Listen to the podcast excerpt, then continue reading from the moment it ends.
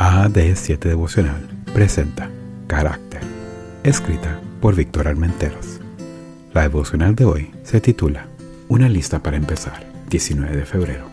Por lo cual, hermanos, tanto más procurad hacer firme vuestra vocación y elección, porque haciendo estas cosas jamás caeréis. Segunda de Pedro 1.10. No tengo ninguna duda de que Pedro confiaba plenamente en que la salvación depende de la fe en Jesús, pero para él Dicha fe se acompañaba de proceso de crecimiento espiritual. Tal proceso lleva un carácter más cercano al de Cristo.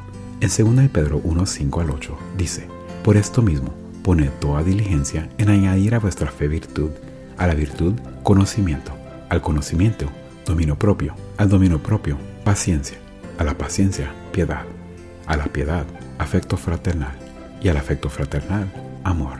Concluye con, haciendo estas cosas jamás caeréis y es que junto a Jesús se puede crecer de forma consecuente y estable. ¿Cómo escribiría en nuestros días Pedro esta lista? Pienso que podría ser algo así. 1. Piensa en Dios todo el tiempo. Virtud. La Biblia nos propone un método excepcional de comunicación con Dios. Es un método que no precisa de espacio especial ni de tiempo especial, solo de haber de Dios alguien especial. Se llama oración y está siempre a tu disposición. Número 2.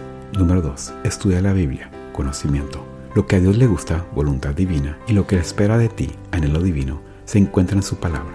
Es la manera de saber cómo funcionan las cosas y cómo debemos proceder. Tienes que tener claro que tu opinión es importante, pero la de Dios mucho más. Número 3. Responde adecuadamente en su tiempo. Dominio propio. Un cristiano se mide más por sus reacciones que por sus acciones. Las reacciones de tu vida hablan mucho de tu crecimiento espiritual. Te sugiero que empieces a practicar la asertividad.